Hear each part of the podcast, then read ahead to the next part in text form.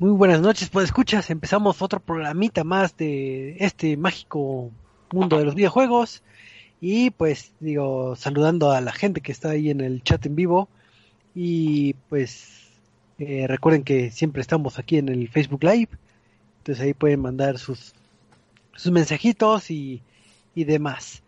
Pero pues eh, vamos a presentar a este panel de, de conocedores porque aquí está el buen Eddie. Eddie, ¿cómo estás? Eh, muy bien, Choco, muy bien. Ya estamos aquí listos para platicar de muchos jueguitos. Muchos, muchos jueguitos. Así es. Y. ¿Y qué, qué, has jugado? Que si dice muchos jueguitos, espero que hayas jugado muchos esta semana. Eh, he estado jugando, ni más ni menos. Eh, jugué mucho Assassin's Creed Valhalla. ¿Por qué? Porque salió la nueva expansión de la cual estaremos hablando. Eh, jugué, como siempre, League of Legends.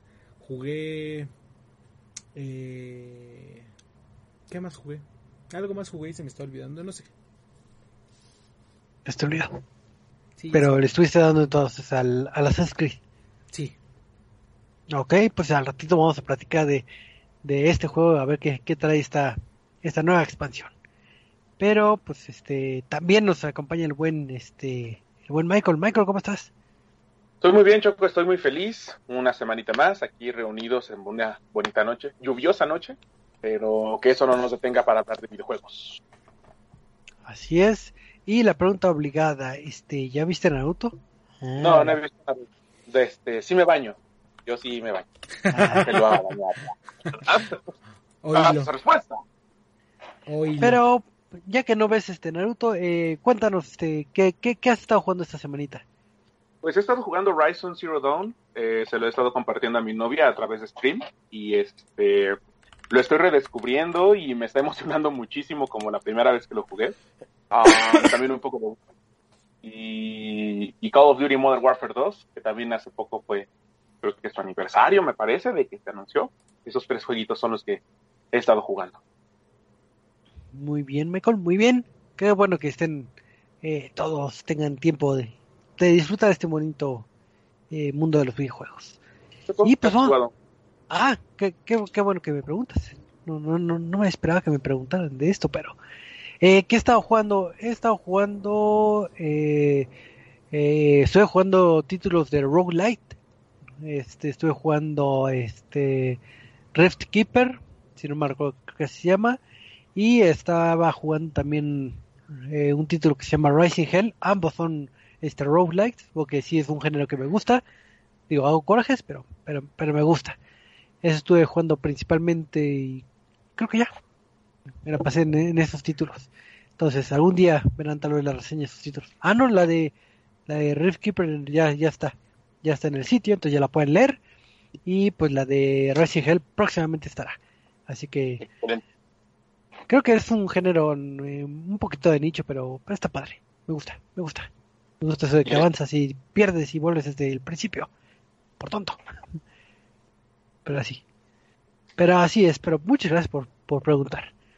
Y pues vamos a, a empezar en este bonito, mágico mundo de, de. ¿Cómo se llama? De los videojuegos. Y vamos a empezar con, con, con las noticias. Veamos.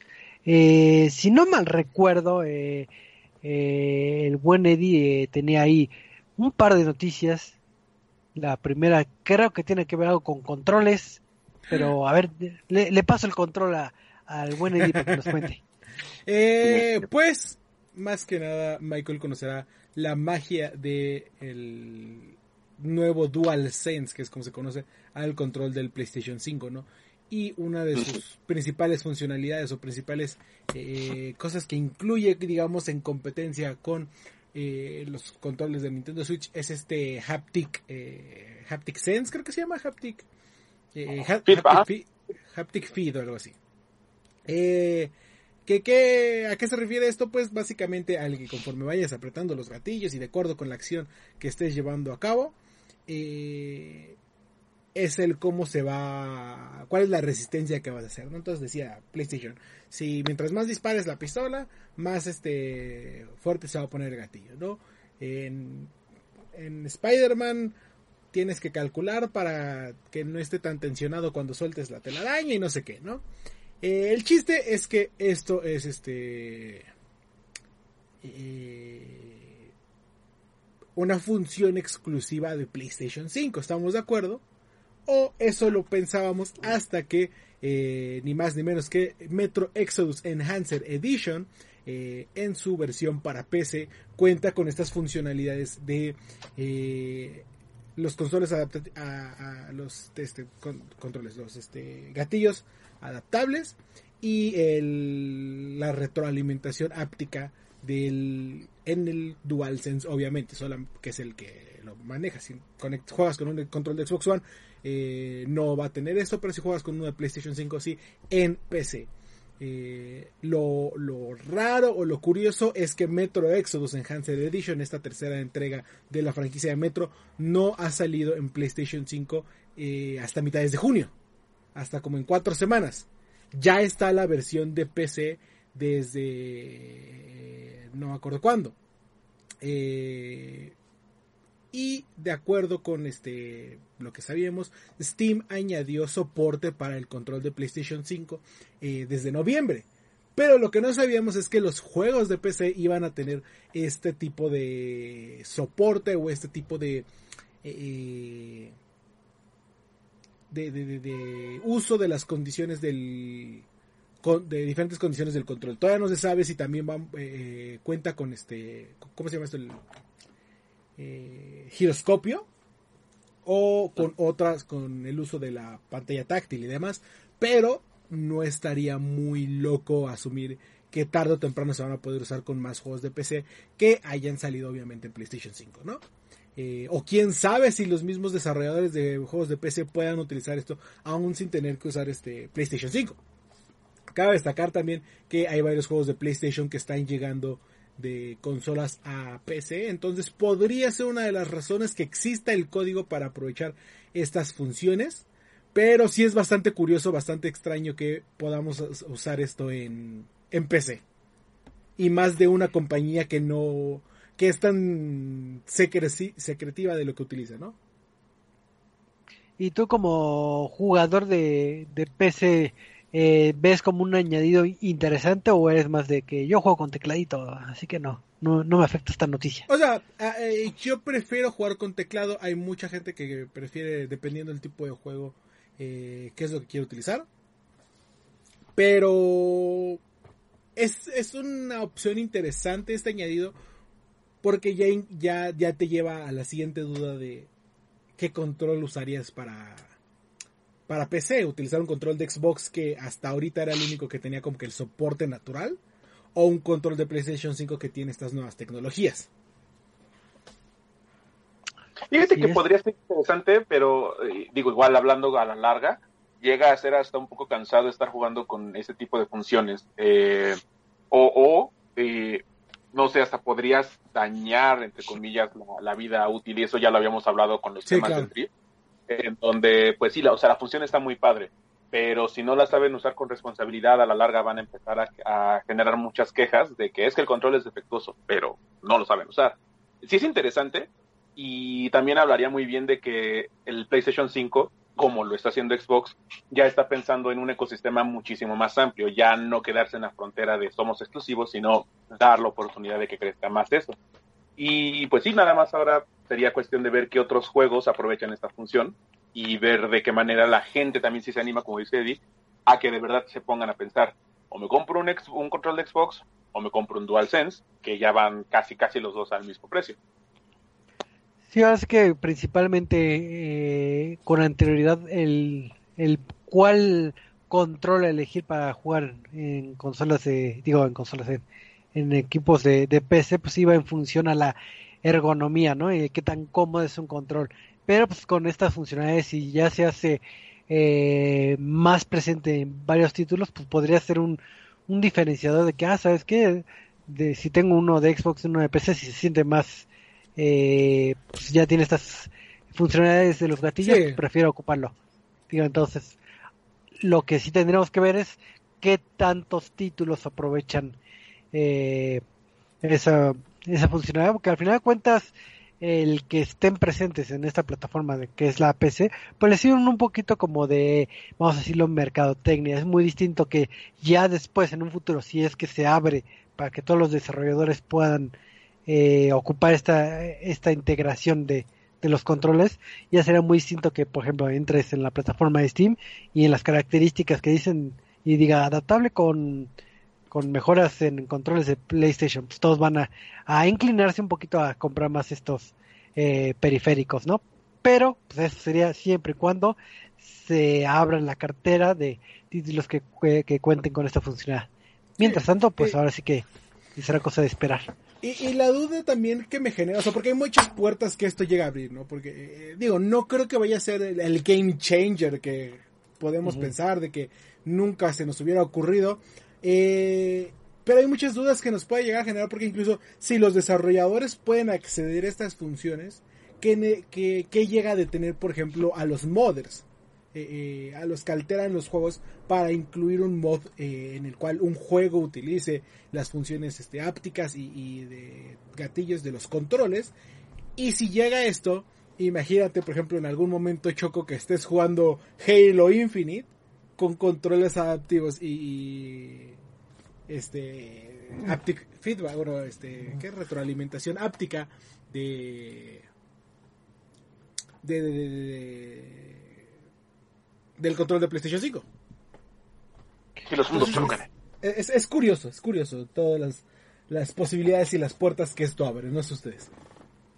Pues sí, ya será, ahora sí que como muchas de las noticias que, que, damos eh, semana con semana, vamos a tener que ver cómo evoluciona esto para ver eh, si nada más fue un caso fortito o si se implementa a mayor escala. Eso lo iremos viendo. Podemos ver a Michael cómo, cómo limpia ese control. Es hermoso, es perfecto. y, no tiene, y no tiene drift. Siete meses y no tiene drift. bien. muy bien. Y eso que lo avienta por todas partes para el Warzone. Pero pues, vamos a pasar a, a otra noticia. Porque resulta que sé que varios de los fanáticos que nos escuchan eh, también les gusta estar en la plataforma de Twitch, esta plataforma donde puedes ver a tus este a tus videojugadores favoritos, jugar juegos, ser graciosos y ver de todo tipo de contenido en Twitch, pues resulta que pues hace unas semanas empezó como cierto debate con cierto contenido que hay en, en Twitch, porque si bien hace años eh, se criticaba o se ponía en tela de juicio el, el, por ejemplo, streamear con no sé, enseñando un poco tus atributos con escote, que si era bien visto, mal visto, que si era legal, que si atraía gente o no. Y de ahí salió, entre muchas otras corrientes, salió la corriente de, de lo que vendría siendo el hot top, que es voy a estar jugando, pero pues voy a estar jugando, no sé, en mi tina, en una bañera. Y pues la gente va a decir, oh Dios mío, está eh, está el Michael jugando en Latina, corran, vamos a verlo. Y se emocionaban por verlo en Latina. Obviamente aquí eh, está esta tenue línea de, de qué tan correcto o no correcto es, porque unos debatían de que, bueno, pero nada más está en Latina, ni siquiera está como de que digas, ah, está este mostrando no sé, mostrando todo su cuerpo, etcétera, sino nada más está en la ubicación de Latina, por poner un ejemplo. Y otros este podrían decir de que sabes qué no al contrario pues están fomentando a que se vamos a decir entre comillas se sexualice lo que es esto de del gaming no entonces pues como es un tema eh, bastante como eh, delicado en el sentido de que eh, das un pasito a la derecha y ya puede ser incorrecto o correcto entonces se tomaron el tiempo a la gente de Twitch para ver eh, ¿qué, eh, iban a dictaminar respecto a este esta forma de contenido y resulta que pues hicieron un comunicado donde comentan que el que es algo consideren sexy no va en contra de las reglas y no va a tomar como que la gente está incumpliendo lo que vendrían siendo las las normas porque la persona que está transmitiendo tenga cierto eh, atractivo. Entonces digamos que el ser sexy, de ser atractivo como Michael, no, no va a afectar a, que le cancelen su canal o que sea políticamente incorrecto. Que al final del día es la principal discusión de eh, de la libertad que tienen las mujeres de, utilizar cualquier tipo de prenda, cualquier tipo de de, eh, atuendo bajo las digamos eh, condiciones adecuadas. Por ejemplo, no vas a llegar, bueno, hay algunos restaurantes de lujo que no te dejan llegar en este eh, en traje de baño. Pero es, es, como que el, principal eh, argumento detrás de la libertad de las mujeres en cuanto a de que pues al final del día los que, en caso de que alguien lo sexualice, los que lo sexualizan o los que lo eh, generan otro, le dan otro significado, es las personas que lo están viendo, ¿no? No ellas por, por portarlo. Y, es creo que la base del argumento que tiene Twitch en cuanto al, pues, tú no tienes la culpa porque esto esté pasando. Y es la verdad, 100%. Así es, entonces ya, pues, ya puede estar, eh, Michael ya puede estar streameando en traje de baño mientras no sea eh, sexualmente explícito ni, ni sugerente, pero ya puede transparente o algo así, ¿no? Eh, no sea no es mi estilo tampoco. Para ser muy. Digo, podría haber pensado, pero no, no es mi estilo. no. Entonces, eh, pero va a haber cierto público que dice de todas maneras de que, oh, pero ¿qué tal si no quiero ver eh, ese contenido? Pues la buena noticia para ellos es que eh, eh, Twitch está en esta reforma de, de categorías que creo que que sacaron muchísimas categorías, que digo que esa es como otra nota, pero en específico hicieron unas categorías que se llama este pools, hot tubs and beaches, que sería como albercas, este playas y, bañeras. Entonces, con esta nueva categoría, ya si eres consumidor de este tipo de contenido, pues ya te puedes direccionar y los que digan que, que, son muy persinados y que no quieren ver eso, pues pueden ver sus streams en otras categorías. Entonces, pues digo, qué bueno que, permita eh, pues esta libertad, ¿no? Al final de cuentas, muchas veces, si tú quieres estar, no sé, eh, de corbata si quieres, pero en una, en una bañera, ya, ya puedes estarlo, este, Michael, sin problema que te juzguen, mientras hagas contenido de calidad y, no seas sexual. Entonces, creo que ya esa, con, estas mecánicas que está poniendo este Twitch, creo que ya está eh, marcando bien la línea de lo políticamente incorrecto y lo que no. Y pues digo, no tengo aquí la nota que me acuerdo que, que estuve leyéndola, pero que, que habían otras categorías inmensas que, que estuvieron clasificando, pero al menos respecto a, a los jacuzzis, pues esta fue la nota. Así que Michael ya sabes qué puede hacer. Excelente, voy a monetizar ahí ya. Ya me saqué de la pobreza con eso. Eso. Sí, no sé qué haces en TikTok, si puedes estar ahí. Pero pues bueno, vamos a pasar a otra noticia porque también el buen Edith eh, tenía otro contenido que seguro va a ser de, Rainbow Six o de esos juegos que él nada más se juega. Eh, no, pues eh, se viene la nueva temporada de Rainbow Six, ahorita está llevando a cabo el Six Invitational 2021 en, si no me equivoco, no me voy a acordar, no, no, no creo que ahora no es en Canadá, es en... no me acuerdo eh, creo que es en algún lugar de Europa.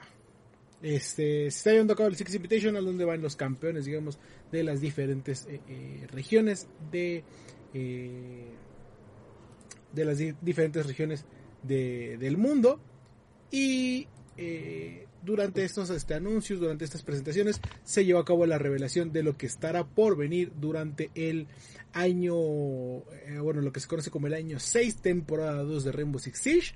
Y ya anunciaron uno de los primeros personajes operadores que va a llegar y es Thunderbird, una, eh, una un nuevo operador a, la defensa que viene de eh, la nación Nakoda que se conoce o bueno se le llama la primer nación de Norteamérica no sé cómo funciona esto eh, pero es este la primera el primer operador que representó ¿Qué, es lo importante? ¿Qué es lo que todo, muchos está en boca de todos? Es que esta nueva operadora que va a jugar a la defensiva va a contar con un eh, con una con una habilidad bastante fuerte, bastante útil, que es que puede poner unos como estaciones, eh, drones que eh, curan.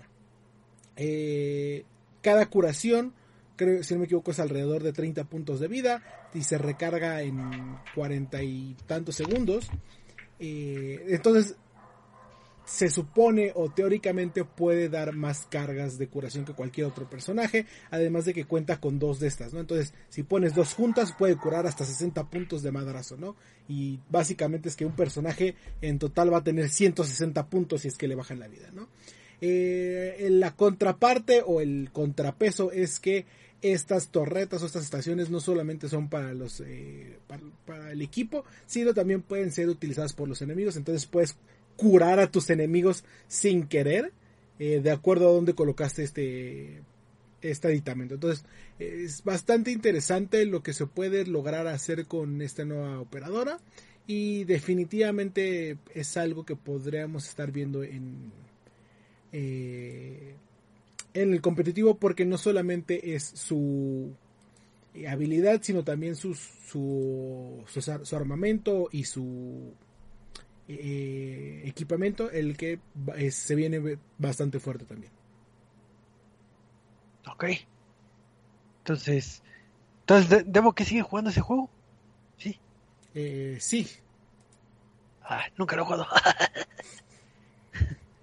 pero, está bien, ahora sí que la fanaticada pues, estará muy contenta y digo, a mí me encanta que estos juegos manejen este esquema de temporadas y contenido eh, continuo porque le da una longevidad increíble a los juegos y, ya no son como antes de que lo... Seis años. O sea, eh, eh, es lo que platicamos, por ejemplo, con juegos como Grande Auto. ¿Cuántos años lleva Grande Auto desde que se jugaba en 360 y ya estamos dos generaciones adelante de eso? Todos, Dijimos, todos dijimos en el cambio a la nueva generación se va a perder, ¿no? Se va a quedar ahí. Pero vean, ¿Hasta dónde está? Y luego, luego sabes que va a llegar, va a llegar Resident Evil 4 y va a decir Hold my beer y va a llegar a la nueva generación también. Esa es la mayor mentira que pueden decir porque claramente, claramente este, es exclusivo de GameCube. Resident Evil es exclusivo de GameCube, no sé de qué estás hablando. Claro que sí, por supuesto. Pero pues vamos a pasar a, otra noticia. No sé si tengas otra noticia adicional, este Eddie o, o tú, Michael. yo no. Pues la noticia como más impactante que hubo hace una semana, bueno, hablando rapidísimo, hoy es el quinto aniversario, otro juego también que ya lleva bastante tiempo, de Overwatch y este juego en donde seis jugadores pueden meterse y darse la madre con Mace y con Racers y con personajes así muy coloridos, pero esto puede cambiar porque resulta que en el stream de la semana pasada donde anunciaron un poquito más del contenido de Overwatch 2, donde habían batallas PvP y cosas de ese estilo, nuevos mapas, nuevos diseños de personajes, también sus desarrolladores confirmaron que van a empezar a ver modos, bueno, el, el cambio más importante y significativo en, en Overwatch 2 es que ahora van a haber nada más equipos de cinco jugadores, donde van a haber dos tanques, dos healers y un este no un tanque, dos atacantes y dos un tanque, dos atacantes y dos healers. Esto con el objetivo de balancear un poco el juego y también estar cambiando la estrategia en la que se están aproximando. Sin embargo, muchas personas han considerado que esto es un desbalance total del juego y esto podría cambiar todas las mecánicas tanto para los, los jugadores bases como para los jugadores profesionales, por lo cual ahorita ya están empezando a poner muchísimas eh, notas de queja de que esta medida debe ser eh, debe ser erradicada completamente. Por el momento, Blizzard no ha dado ninguna declaración respecto a algo así, pero ya iremos viendo de qué manera adaptan el juego para que sí se pueda sentir diferente con cinco jugadores, porque sí es un cambio bastante significativo para lo que el mismo juego había establecido y ha marcado durante cinco años. Digo, yo no soy fanático, digo, ni, ni jugador mucho de, de la franquicia Overwatch, pero creo que al menos, eh, al menos Eddie creo que sí ha estado jugando ese título. Y realmente, o sea, tú como jugador, sí sientes que es un desbalanceo, porque digo, ahora sí que yo no puedo opinar, pero no sé qué tan, eh, qué gran afectación sea, porque sí estuve viendo en la comunidad que sí hubo mucha, mucha queja, creo que no fue tan bien recibido, pero, pero no sé tú qué que has disfrutado de ese título, no sé qué, qué, opinión tenga. Es una de, decisión completamente estúpida porque desde hace tiempo vienen básicamente masacrando a los tanques con cambios eh, tontos, con el cómo funciona la curación, el cómo funcionan los escudos, que si bajamos, que si subimos, que los cambios. Eh, y su respuesta a este, este cambio de quitar este un, tanque eh, es agregarle, por ejemplo, en lugar de que solo sea un, una de estas ráfagas de fuego que puede tirar Reinhardt, ahora va a tirar dos.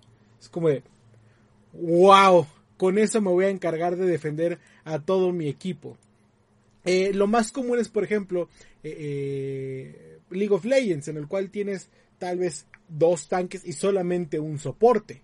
Solamente un personaje de apoyo. Obviamente en Overwatch va a ser un poco más difícil porque el personaje de apoyo como tal es más este no tanto enfocado en la curación sino tal vez enfocado en el control del mapa o enfocado en diferentes cosas. Eh, pero lo que sí es que también, eh, eh, junto con esta noticia, todos estaban hablando de que el cambio no realmente no es por este.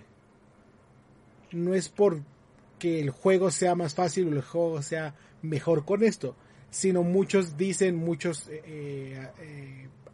confirman o aseveran que el cambio es para que a los equipos de el competitivo de Overwatch les sea más fácil mantenerse porque básicamente es un jugador menos al cual pagar.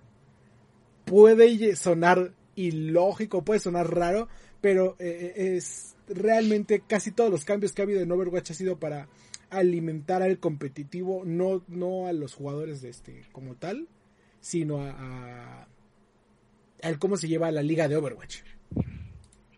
Entonces, este, sí, es, es un golpe tremendo, es mucha, como le decís, básicamente estás deshaciéndote de la mitad de jugadores tanques eh, en la liga.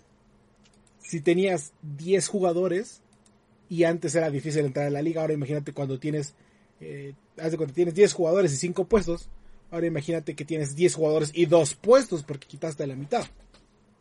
Entonces sí, es, es, tremenda tontería de decisión lo que tomaron. Ya ven, la moraleja es que sean healer como yo. Yo, agarraba Mercy, creo que es Mercy, ¿no? Mercy, Ah, luego yo también, eh, yo era también puro healer, elegía Moira, pero yo siempre me la pasaba atacando y avanzando. Yo nunca era así como de, cúrense ustedes solos, cabrones. Yo voy a hacer las kills y me ya jugadas de la partida. Eso. No, yo era pacifista, así que lo oscuro, no, no me importa que me estén matando. Ah. Pero bueno, cada quien juega este Overwatch como quiere. Pero pues este para cerrar este ya este bloque de noticias, eh, pues siempre nos gusta decir noticias chistosas de vez en cuando. Y resulta que esta va dedicada a mi buen amigo, este, el buen Michael. Michael, ¿tú, a, ti te gusta Spider-Man de casualidad? Sí, sí me gusta mucho Spider-Man. Casi no se nota, pero sí. Mucho, mucho, mucho, mucho.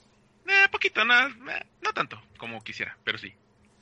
Pero te gustaría ir a Walt Disney World, a una atracción donde pudieras ver eh, al propio Spider-Man en un juego interactivo. Sería un sueño, sería maravilloso. Pues resulta que van a decir esto que tiene que ver con el mundo de los videojuegos, pues tal vez no, no mucho, pero eh, resulta que en, que en, Walt Disney World van a abrir lo que es este eh, en la sección de Avengers un juego que se llama Web Slingers, eh, una aventura de Spider-Man, que va a abrir el 4 de junio en donde va a ser estos este estos rides que son interactivos donde tú como como asistente podrás lanzar telarañas y jugar en este eh, vamos en esta atracción este eh, virtual. Y pues van a decir y eso qué tiene que ver con nosotros pues resulta que están implementando una una ideología que eh, les sonará un poquito familiar al mundo de los videojuegos, porque imagínate que pues, ah, puedes estar aventando tus este tus eh, telarañas, pero te gustaría que aventaras telarañas de distintas formas, de distintos colores o con más frecuencia, pues puedes lograrlo comprando una pulsera extra, porque en este eh, en este ride van a manejar lo que vendría siendo las microtransacciones. ya, llegaron, ya llegaron a Disney.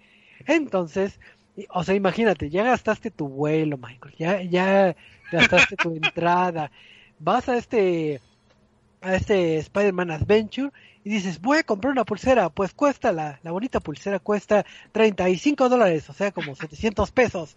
Entonces, eh, está entre 600 y 700 pesos y pues podrás lanzar lo que vendría siendo este tecnología arácnida con telarañas virtuales. Entonces, podrás disfrutar un poquito más tu, tu, tu ride. Entonces, tú como fanático, ¿la comprarías realmente a ese precio? claro que sí. Y para poder comprobarlo tengo ese fragmento de dólar. No, este, mira, eh, lo, de siempre se puede justificar como quieran y es que la atracción de Spider-Man justamente va a tener un animatronic supuestamente tan inteligente y sofisticado que se va a poder balancear por todo el parque. O sea, van a haber segmentos en donde vas a ver a Spider-Man balancearse, lo que un humano normal no haría. Y me imagino que para poder solventar ese tipo de costo de inversión y desarrollo, querrían hacer algo de ese estilo. Y como dices, de qué manera tan agradable de que puedes hacer las variedades de ataques de telaraña. O también había visto algo similar que también le iban a incluir repulsores tipo Stark, porque pues Tony Stark es la es, es el Sugar Daddy de Spider-Man, ¿no? Pero no, o sea, yo, lo, yo no pagaría por algo adicional. Sí pagaría por el viaje, sí pagaría por ir al parque, por la atracción, pero pagar algo adicional para aumentar mi experiencia yo como fan, no lo haría. Ah, está interesante, pero ahora habría que ver de qué manera lo quieren implementar con otras atracciones, porque no creo que sea nada más la única forma en la que lo hagan y seguramente veremos más en otro tipo de parques, no solo de Disney, sino también Universal, por ejemplo. O nada, ¿alguien se le imagina en el mundo de Nintendo? Una, ah, así, que también podríamos preguntarnos en un futuro así de, Eddie, ¿tú comprarías algún champiñón para poder avanzar más rápido en la fila? Sí.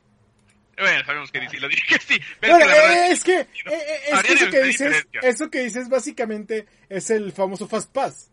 O sea, si me vas a vender un Fast Pass, sí. sí, o sea, si lo manejamos como Fast Pass, sí, evidentemente sí funcionaría. Por eso te digo. Para, expandir la experiencia, no. No lo haría. Eh, no, es que sí, es, es, es bastante complicado, yo creo. Porque, eh, por una parte, se me hace estúpido. O sea, realmente es estúpido lo que te están vendiendo.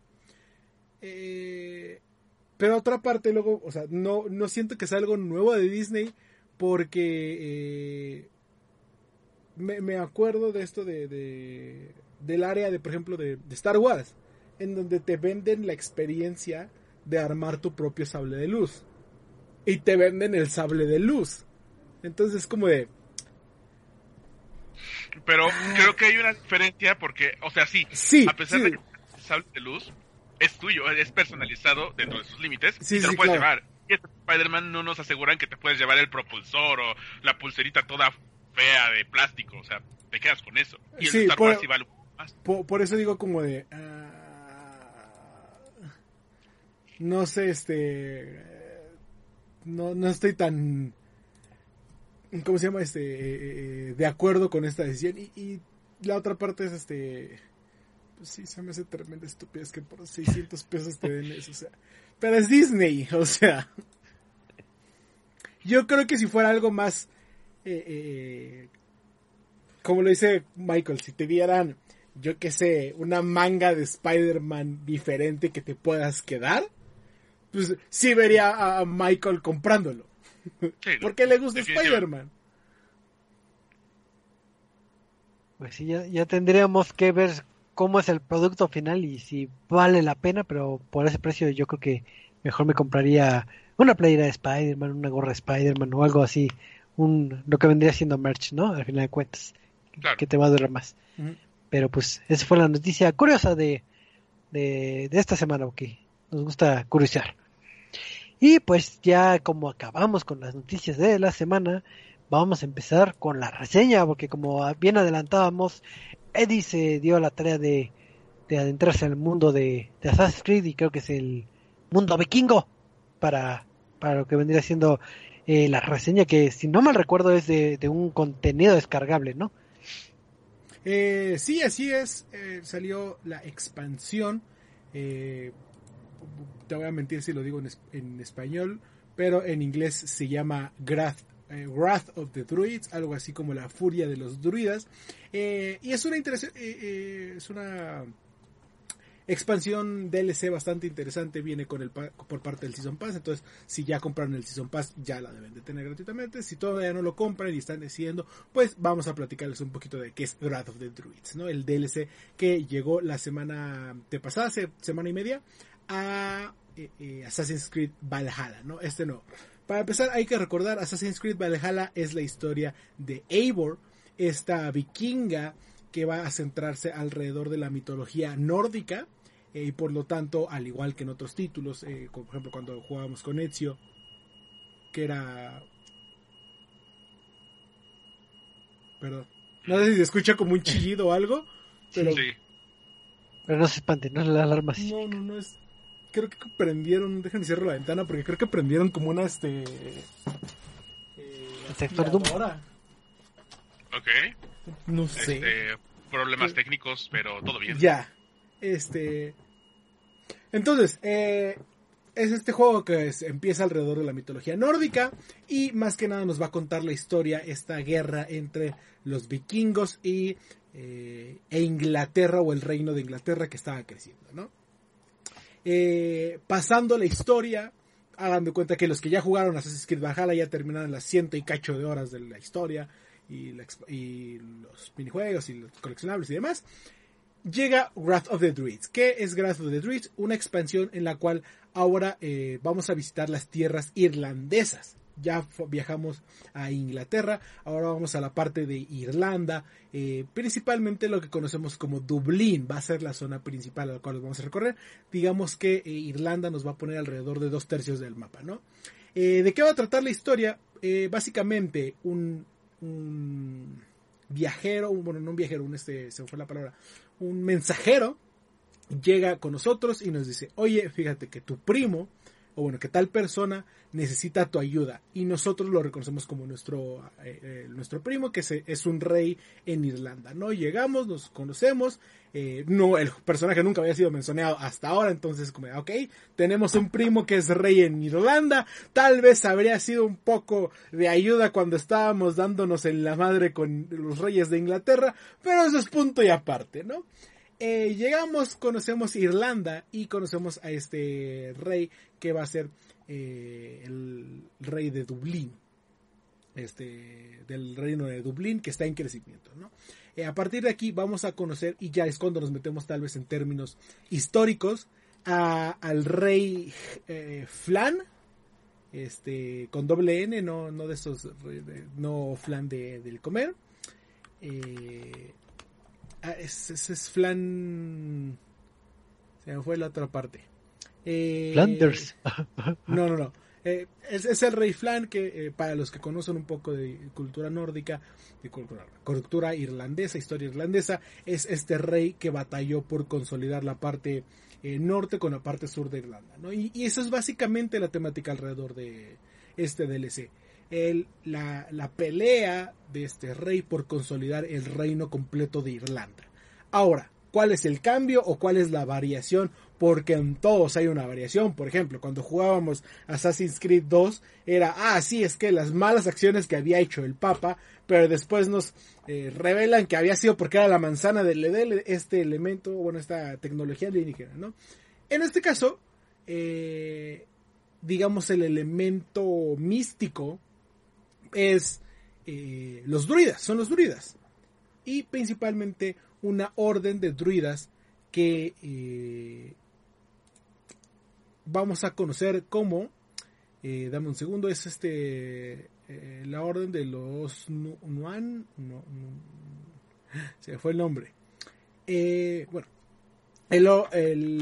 una orden de unos druidas que se dedican, digamos, a hacer eh, el mal. Y ese es como que el punto principal de esto, ¿no? Que queremos detener a, este, a esta orden de druidas malos. Eh, Danu se llama. Los hijos de Danu. A este culto, más que nada, de, druidas. Para que los verdaderos druidas, los que están en el bosque, eh, que se especializan en, esta parte de la fe y de, la curación y del cuidado del medio ambiente puedan vivir pacíficamente sin que sean eh, atacados por el reino como tal, ¿no? Eh, entonces, nuestro papel va a ser detener a este culto, a este, a los hijos de Danu, eh, al más estilo Assassin's Creed, buscando información, identificando los objetivos e yendo eliminando uno por uno, ya sea agresivamente o eh, siendo sigilosos, ¿no? Como les digo, esto se va a interrelazar con la historia de cómo eh, el rey Flan, si no me equivoco, Flan, no sé qué cosa, el rey Flan está consolidando los dos ah, secciones de Irlanda y cómo está siendo amenazado por eh, este, eh, este culto, entre otras cosas. Realmente la historia se siente como una historia completa de Assassin's Creed. Eh, un poquito más corta que un juego completo, pero al final del día es una expansión. yo les diría alrededor de 12 horas. el desarrollo de personajes, les digo, es un poco abrupto el conocer esta nueva relación de, ah, sí, tengo el primo que es un rey en Irlanda. Y más que nada porque es como de, o sea, llevo quién sabe cuánto tiempo partiéndome la madre con los reyes de Inglaterra y creando mi ejército y mi ciudad para que me digas que tengo un primo que es rey en otra sección de una de las ciudades más importantes de Irlanda con rutas de acceso a todos lados que me pudo haber ayudado. E, es el único, como digamos, tras, eh, tropezón que tiene por ahí, ¿no? Pero fuera de eso, nos va, el presentar a los personajes, el meter el lado histórico, el ir avanzando, ir creciendo, ir eh, descubriendo más sobre el misterio que hay, eh, es, es no, no, podría mejor describir lo que es eh, la, la, fórmula de Assassin's Creed, que está bien hecha y que ya conocemos y que es interesante. Y lo mismo de que tenemos opciones de diálogo que no afectan mucho, simplemente nos va a dar más, este, más información, ¿no? En cuanto al gameplay, hay dos cosillas principalmente que ocurren en Wrath of the Druid. Eh, tres, si quieren ver así. La primera es que vamos a visitar una nueva sección, un nuevo mapa, que es Irlanda. Eh, como tal, es una sección completamente nueva a lo que conocíamos en el juego base, en Assassin's Creed Valhalla. Eh, y es una muy buena representación. No vamos a tener tanto estos castillos, estas estructuras grandotas que veíamos. Es un mapa más abierto, más rústico y más en desarrollo. Las ciudades no van a ser similares y es lo que se llega a sentir fresco, ¿no? Eh, esa es la primera, ¿no? La segunda que lo acompaña es que va a haber bastante variación en cuanto a los enemigos. Si estábamos acostumbrados a pelear contra ingleses, contra caballeros, este, soldados y demás, Aquí nos vamos a ir full misticidad. ¿Por qué? Porque nuestro enemigo principal son lo que llamamos los hijos de, Danu. Y van a tener dos variaciones. La primera son druidas cualquiera que si te los encuentras en la calle les puedes meter reverenda madriza y les vas a ganar como si nada. Y hay zonas específicas en las cuales laboran estos druidas, en las cuales se, este, se especializan digamos, llegas a su casa a partirle su madre y te das, te encuentras con que en su casa hay un veneno que eh, ronda el aire, ¿no? ¿Qué es lo que hace este veneno? Básicamente te causa alucinaciones. Que veas cosas. Y es la parte mística que más me gustó de Assassin's Creed. Porque, eh, bueno, de Wrath of the Druid. Porque en lugar de pelear contra el típico eh, soldado, caballero, jinete y demás, nos vamos a enfrentar contra druidas en su máximo esplendor, contra este lobos gigantes e incluso contra hombres lobo, que va eh, a definitivamente le da un nuevo toque o le va a dar este, nueva vida al juego con nuevos enemigos que para nada nos habíamos encontrado en el juego base. Eh, además de que esta parte de que no solamente es el tener que pelear, sino que también eh, tienes que saber eh, en qué momento entrar o salir de esta niebla, eh, cómo pelear contra varias personas al mismo tiempo, contra animales incluso, y que, llegan a ser incluso más fuertes, ¿no? Y también tienen cosas, bueno, habilidades ellos como bombas de, de fuego, bombas de humo, versiones más poderosas de los enemigos comunes, y, demás. Entonces, e, es esta parte mística o esta parte eh, eh, mítica de, de las historias de Irlanda es lo que hace que más varíe esto conforme al, con respecto al juego base, ¿no? Y finalmente, eh, bueno, el tercer elemento del juego que también cambia es que agregan un nuevo, digamos, minijuego eh, muy similar a, digamos, una versión simplificada del el mantenimiento de nuestra isla que tenemos en el juego base, ¿no? ¿Qué es lo que sucede en Irlanda? Que, pues, lo primero que te dicen es Dublín, esta ciudad, este, eh, esta ciudad que es la de tu primo, que es reinada bajo tu primo, eh, es el centro comercial de Irlanda. Y como tal, tú te tienes que encargar de mover diferentes materiales, telas, especias, eh, oro y demás, ¿no? Entonces, ¿qué es lo que vas a hacer en el juego? Encontrar diferentes puestos de avance, puestos de vigía, eh, o diferentes campamentos que una vez que completes una misión eh, secundaria de que te puede llevar a matar enemigos, que te puede llevar a hablar con alguien, que te puede llevar a explorar diferentes zonas del mapa. Una vez que completes estas misiones secundarias, te va a dar eh, este campamento y te va a empezar a producir recursos. Cada cierto tiempo te va a, dar recursos y tú tienes que estar visitando de vez en cuando Dublín para que no se llene eh, los cofres de estos recursos y estos recursos los puedes utilizar para enviar a otras ciudades de manera instantánea. Básicamente dices, ah, sí, manda 50 telas a tal otra isla y a cambio te van a dar dinero. Ah, sí, manda 100 telas y 200 especies a tal. Ah, y te van a dar a cambio una armadura. Eh, entonces, es un minijuego bastante eh, sencillo, pero le da un buen balance y aparte eh, te, da un descanso de vez en cuando de estar visitando todo lo que es Irlanda, de estar moviendo todo el mapa, porque como les digo, entre comillas te forza, no lo tienes que hacer, pero entre comillas te invita a, regresar a Dublín de vez en cuando para eh, vaciar los cofres y hacer la repartición entre diferentes ciudades. Entonces, bastante interesante, bastante eh, fácil y es este no es de estas cosas que luego metas Assassin's Creed de, ah, sí, recolecta todas las plumas. Y ahí te ves persiguiendo todas las plumas y que son 10 horas más de juego. No, es algo bastante simple, bastante sencillo, que es más que nada para darte un, este, un respiro y que sigas sintiendo que tú estás haciendo progreso, ¿no? Eh, fuera de esto, la expansión agrega bastantes nuevas armaduras para que te vistas e incluso, por ejemplo, con esta nueva eh, mecánica de mandar a nuevas costas o mandar a nuevas ciudades, e incluso puedes hacerte con una armadura egipcia, eh, porque mandas cosas a Egipto. Eh, llega con muchas armaduras, con muchas armas. Eh, la historia está entretenida. Y más que nada, pues, si les gustó Assassin's Creed Valhalla y quieren expandir más en la historia, no va a ser tan bueno, no lo considero tan así como necesario. Ah, es que si no juegas este DLC, te vas a perder todo lo que lleva de la historia porque como comento, te lleva a una nueva zona, te introduce incluso a nuevos personales eh, y si llegas a tener interacciones con, eh, con los dioses, si no me equivoco, que este, pero no es nada eh, que si te pierdes ya no vas a entender la historia. Pero oh. sí agrega bastante el juego y sí es algo que puedo llegar a recomendar. Yo tengo unas dudas. ¿Qué pasó? Eh, por ejemplo, ¿tú recomiendas para la gente que quiera adquirir este DLC que lo compre, bueno, esta expansión, que la compre ya que finalizó eh, lo que vendría siendo el juego base o lo podrían...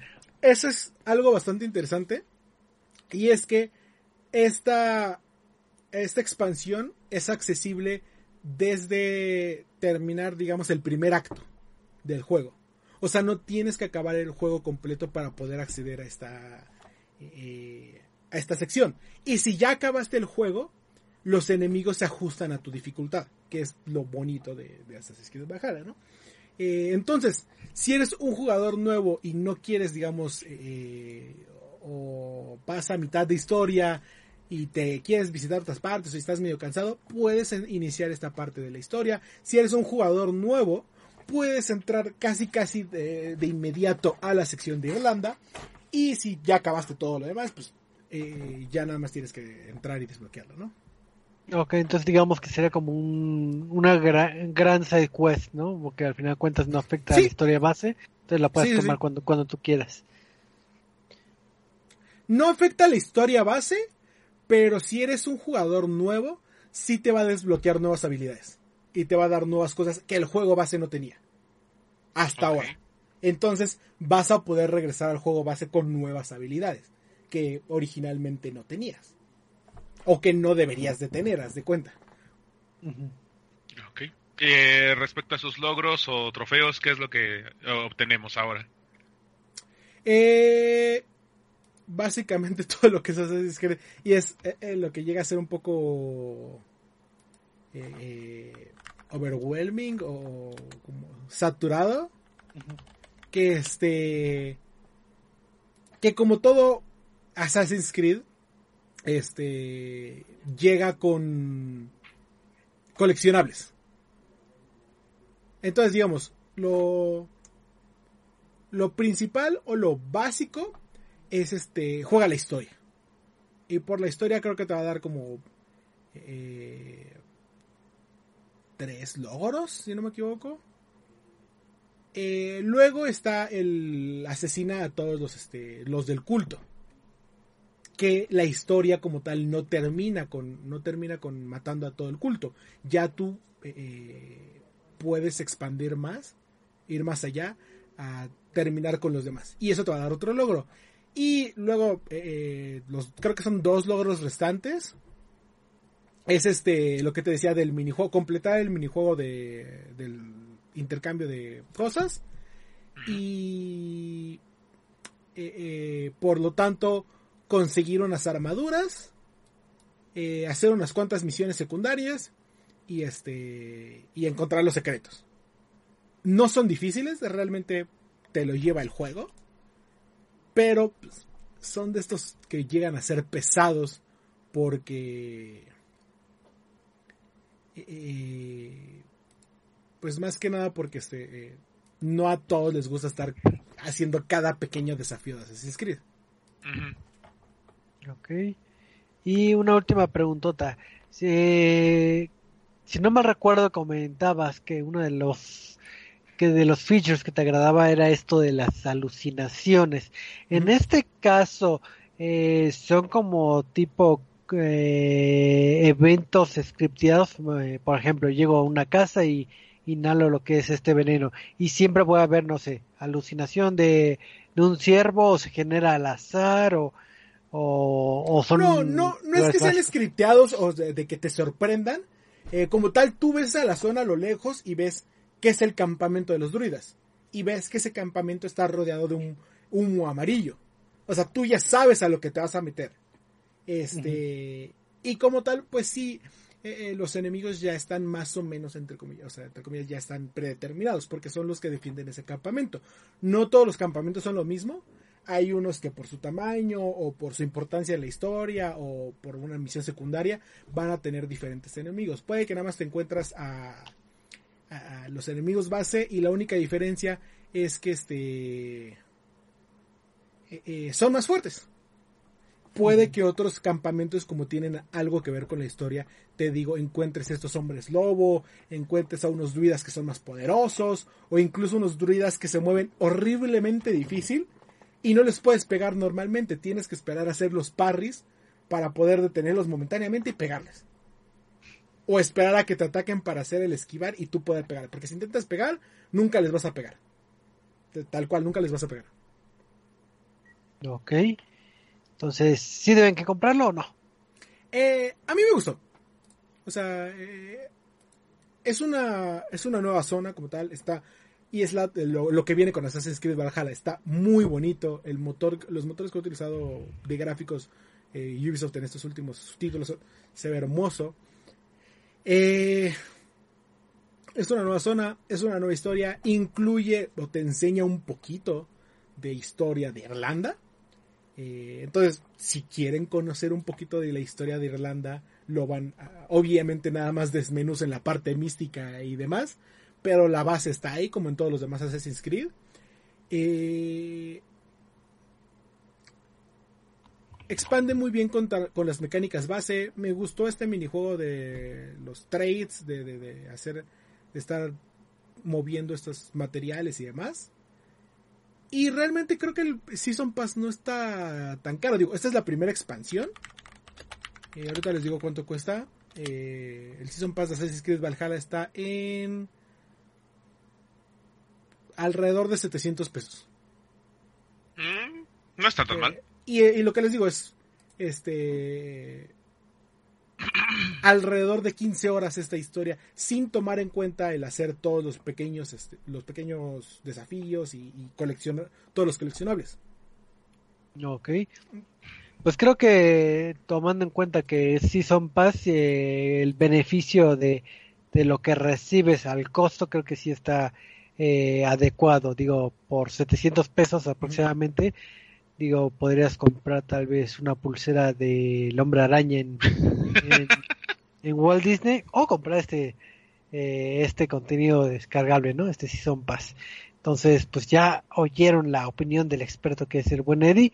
Entonces, pues, si ahí tienen dinerito de sobra, pues y ya saben en dónde lo pueden invertir.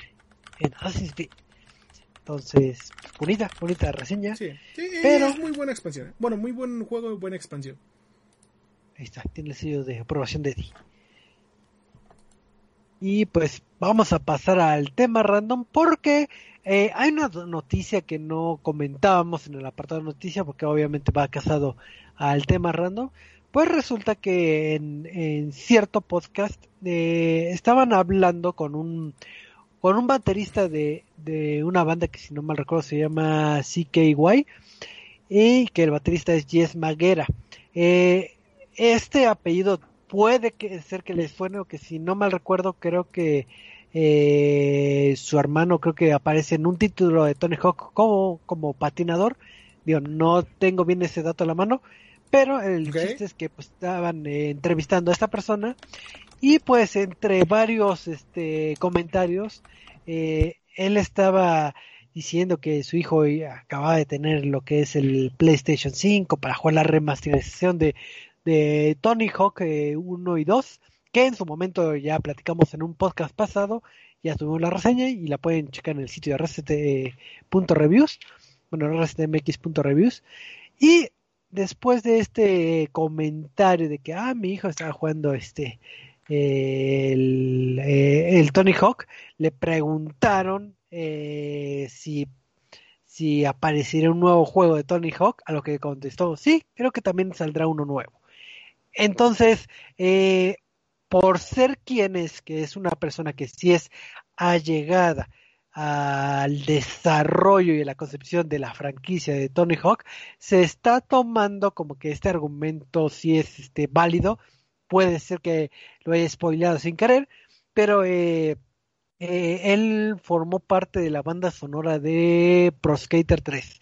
Entonces, están tomando este argumento como que posiblemente aparezca ya sea un nuevo título de Tony Hawk o, el, o una remasterización o un remake o remasterización de, por ejemplo, el, el Pro Skater 3, por poner un ejemplo.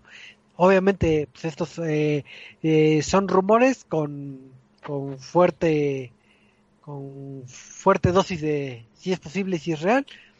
Y esto nos recuerda eh, la franquicia de Tony Hawk y aquí es donde vamos a debatir eh, qué tan redituable o qué tan padre sería tener este un Tony Hawk, porque hay que recordar que la franquicia de Tony Hawk ha tenido unas altísimas y unas bajísimas en cuestión de, de títulos.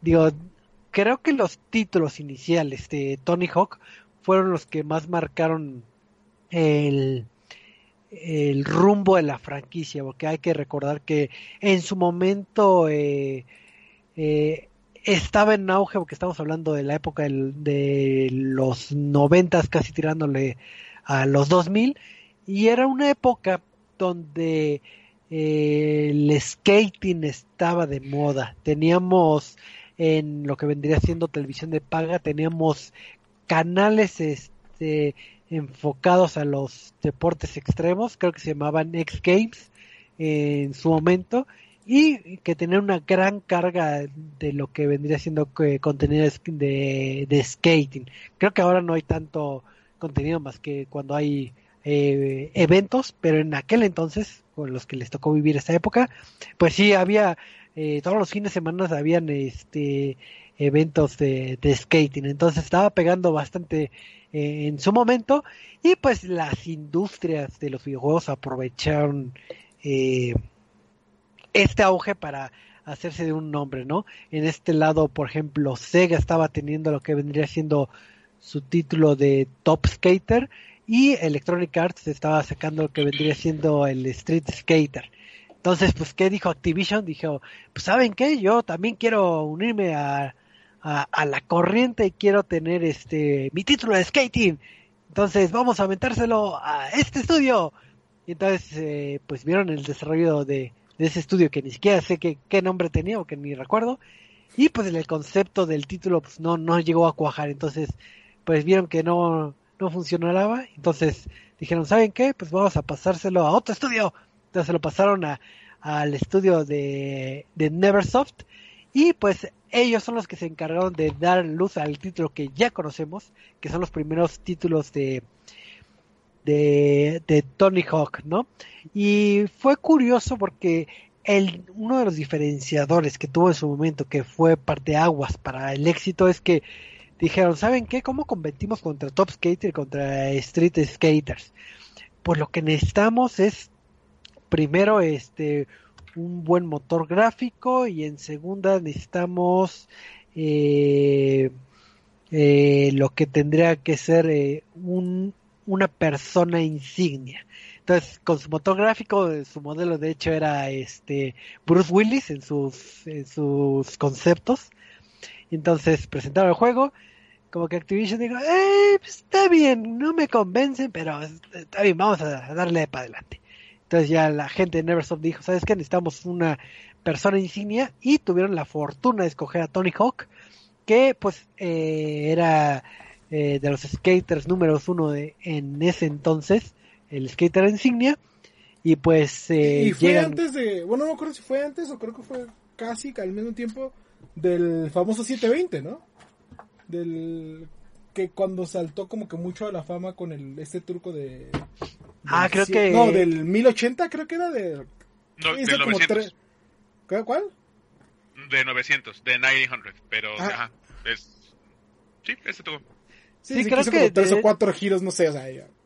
Yo le digo, me voy a romper si yo hago eso. Exacto, estuvo pegado a, ese eh, a esa pirueta que hizo que también lo ayudó a saltar todavía más a la fama de, por sí de los campeonatos que había tenido y creo que en una eh, nota aparte creo que hace par de meses creo que un, un niño también ya hizo lo que vendría siendo esa pirueta como que pues es muy muy complicada digo no tengo el dato a la mano entonces no no puedo hablar eh, con, bien con los argumentos, pero pues eh, Activision llegó con Tony Hawk y le dijo, ¿sabes qué? Bueno, las personas de Neversoft, perdón, llegó con Tony Hawk y le dijo, ¿sabes qué? Eh, somos muy fanáticos del skating y queremos hacer un juego de skating, pero, pero tú eres, debes que ser parte de este, de este gran título y lo convencieron porque al final de cuentas Tony Hawk también tenía ese, digamos que la gente de Neversoft les les, eh, les transmitió eh, el amor del skating en el título. Entonces convencieron a Tony Hawk. Cuando llegan a Activision, le hacen así de que, mira, eh, te vamos a pagar por, por tu nombre, te vamos a pagar esta cantidad. Y Tony Hawk dijo, ¿sabes qué? No quiero. No quiero, gracias, pero no quiero. Mejor quiero que me des cierto porcentaje por copia vendida. Y pues recordemos que Activision estaba de que, eh, puede ser que triunfe. No se va a vender. no se va a vender, ¿qué puede pasar? Y dijeron, órale, va, si no se vende, pues no, no hay bronca. ¿Y qué fue lo que sucedió? Que eh, pues se vendió bastante bien este título. Si no me recuerdo, creo que el Tony Hawk, el 1 o el 2, que fue de los títulos más vendidos, no el más vendido, pero del año de los de 1999. Entonces, este, pues le fue bastante bien y pues Tony Hawk en dos años eh, recuperó este 10 veces más lo que le iba a pagar Activision. Entonces, eh, pues ahora sí que la broma estuvo en ustedes. Pero lo, lo padre de, en este caso de Tony Hawk es que se involucró en el proceso de, en el proceso de, ¿cómo se llama? De captura de movimiento. Obviamente estamos hablando de los noventas y no era tan preciso, pero pues ahí estuvo haciendo su, su luchita. O sea, no es nada más de que, ah, presté mi nombre y ahí ya ponen mi cara y ya me voy. Sino que él hacía ciertas este, piruetas para que las, eh, las capturaran. Y pues eh, ayudó también para que tuvieran contactos de otros skateboarders y también eh, eh, tuvieran lo que vendría siendo esta, ¿cómo se llama? Este escaneo. Entonces ya empezaron a ver varios este, skaters este, eh, famosos y por eso se generó este line-up de, de skaters conocidos que le dio cierto plus a la franquicia. Entonces estamos hablando que tienen a Tony Hawk, a la franquicia. Tienen a lo que vendrían siendo skaters eh, reconocidos en el ámbito. Y le dieron el, toque mágico de, de, tener un soundtrack este hermosísimo, Digo, también es de las características que tiene la franquicia. Creo que se mantuvo con la remasterización, ¿no? Se mantuvo sí, se parte del soundtrack. Sí, si no mal recuerdo, creo que nomás tres canciones no hicieron eh, su aparición, pero sí todo el soundtrack se mantuvo y, y sí, es bastante eh, interesante cómo, cómo se dio el concepto de, de los primeros títulos de Tony Hawk. en este caso... Para complementar lo que te decía, en junio del 99 fue cuando hizo el famoso 900, que fue la primera persona en lograr este truco. En lograr que son tres vueltas y media, creo. Eh, y eso fue en junio y en agosto se estrenó eh, el primer título de Tony Hawk Pro Skater. Por eso te digo, según yo tenía por ahí el dato de que eh, había sido muy cercana a la fecha y por eso como que tuvo más ímpetu el, la persona de Tony Hawk porque es como, ah, el único que ha logrado eh, eh, lograr un 900. Así es. Entonces, eh, esa es más o menos la concepción de, del primer Tony Hawk que lo alzó al triunfo, ¿no? Es como ese tipo de franquicias de que van perdurando y que se hacen un nombre. Digo, hacía la referencia en chat interno de que, por ejemplo, PGA Tour eh, traía la franquicia de Tiger Woods y la tuvo por muchos años independientemente de, de si estaba o no en los torneos actuales, porque causó mucho impacto Tiger Woods en el ámbito de, de lo que vendría siendo el golfista y es algo muy similar con lo que tuvo este Tony Hawk. En este caso, no sé si ustedes jugaron este los primeros este Tony Hawks o, o, no les tocó que a lo mejor eran muy chavillos. Fíjate, yo tuve la oportunidad de empezar con el 4. Cuando tuve mi PlayStation, eh, ya por mi cuenta, empezaba a buscar los videojuegos que pues podía, porque ya empezaba también el auge del PlayStation 2 y ya no había tanta popularidad. Entonces, a mí me tocó como lo que podría decirse la era dorada de Activision, cuando no pensaban en tanto dinero. Por ejemplo, Spider-Man, eh, que igual fue otro juego desarrollado por Activision y Neversoft, y que de hecho compartieron la licencia tanto para Tony Hawk como para Spider-Man, incluyendo al mismo personaje con sus propias tablas en el segundo juego. Entonces yo me introduje con Tony Hawk Pro Skater 4, ese fue mi primer juego, y también mantenían las mismas características que, mencionabas del primero. Eh, gran soundtrack, eh, innovó un poquito con la jugabilidad, con mecánicas de juego, niveles un poco más grandes. Eh, ahí me gustó que el modo carrera, por ejemplo, tú podías meterte al, al, al nivel y habían diferentes este, tareas o retos repartidos en el mapa. Entonces, cuando tú quisieras ir ahí, ibas, eh, activabas el reto y te decía, recolecta las letras en tal de skate en tal tiempo. O este, haz este brinco en 90 segundos y ya lo ibas haciendo a tu manera, a tu ritmo y a tu tiempo. Y ya después tuve la oportunidad de jugar Pro Skater 2 y ese se volvió mi, mi favorito al instante. No por Spider-Man, sino algo tenía Tony Hawk Pro Skater 2. No, es que yo no sabía, por ejemplo, que se podía desbloquear. Y yo he de confesarme que cuando tuve la oportunidad de tener el disco de Game Shark, un disco que justamente era como el hacker de los juegos en ese entonces, este desbloqueabas todo y desbloqueas Spider-Man con Game Shark, porque jamás lo pude hacer por mi cuenta porque era muy niño y no sabía jugar tan bien como hoy, que seguramente ni hoy lo podría desbloquear.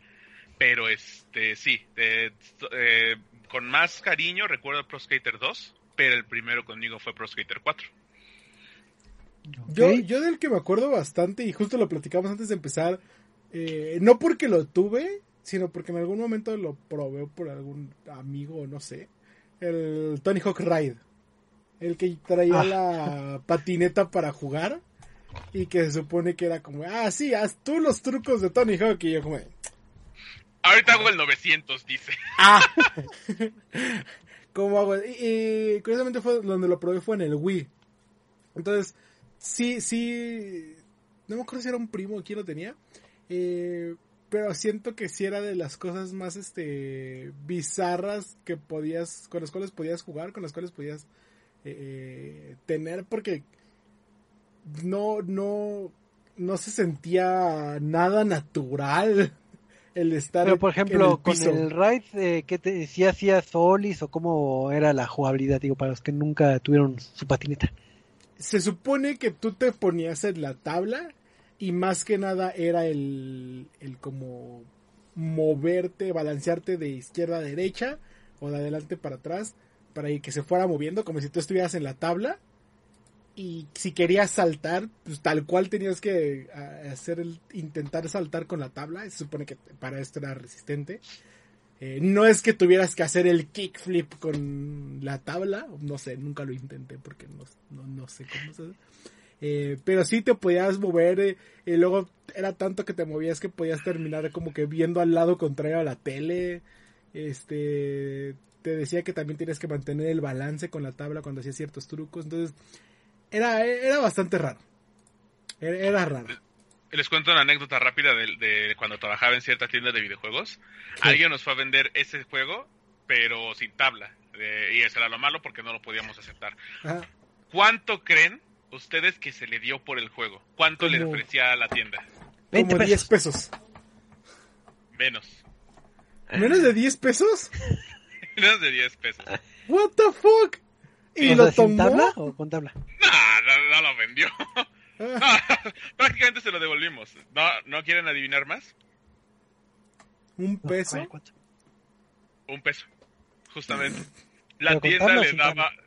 Nada, sin tabla, o sea, nada más era el disco. El disco súper bonito y todo, pero así el disco como tal, le valió un peso.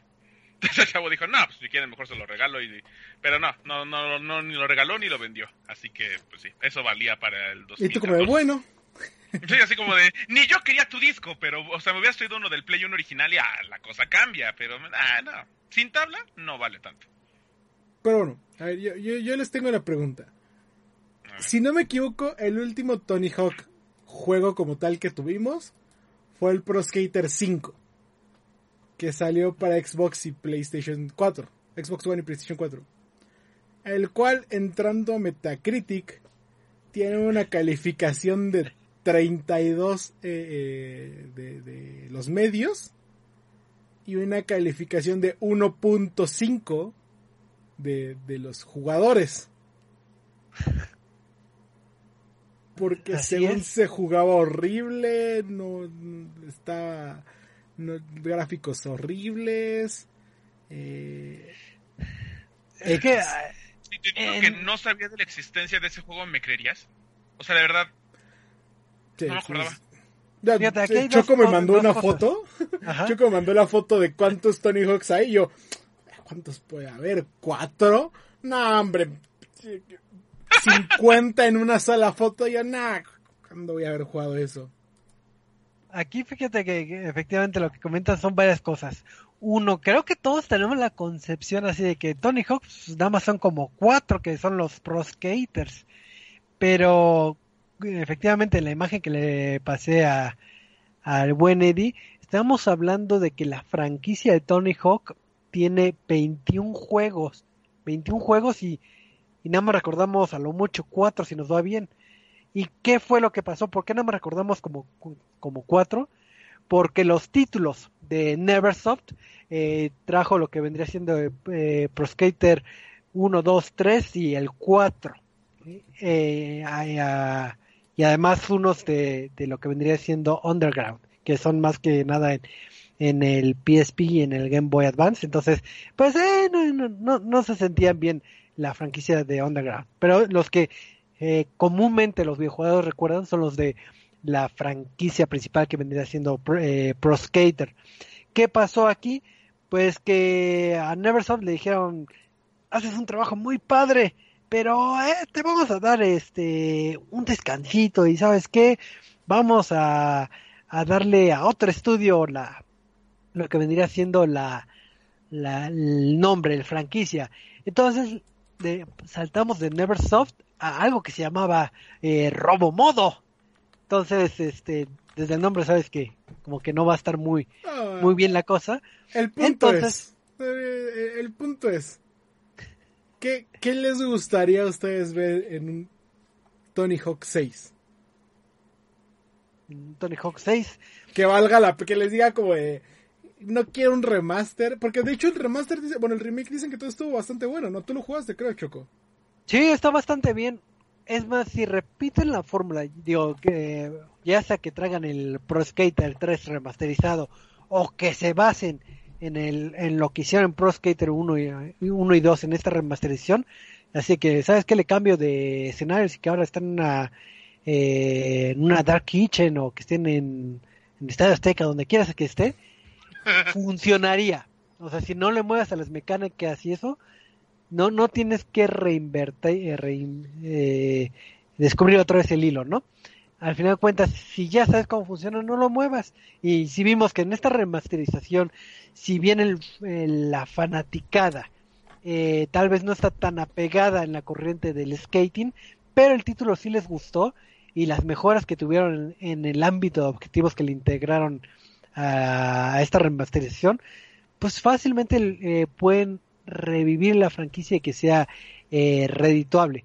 No hagan esas eh, eh, cosas de que voy a sacar una patineta porque eh, tanto el Raid como el Pro Skater fueron los peores juegos del año, entonces eh, así así de críticas toda la cosa. Entonces, si, si me están oyendo la gente que eh, la gente de Vicarious que, que están ah, haciendo los títulos de Pro Skater, bueno, estas remasterizaciones, si van a hacer uno nuevo, pues hagan la remasterización del 3 o básense en ese y nada más eh, háganle otro skin y una que otro feature, pero ya tienen la mayoría patentado, no se quiebren la cabeza y no quieran este eh, hacer eh, cosas chuscas. Creo que es buen momento para que la franquicia reviva, más allá de del nombre Tony Hawk, que, que ya lo conocemos muchos, pero ahorita eh, pues ya no es tan tan socorrido porque pues, ahora, ahora sí que los años pesan. Pero sí este sí yo digo que eh, repitan la fórmula de, del 1 y 2 y ya con ese lado están y sí yo les compré el juego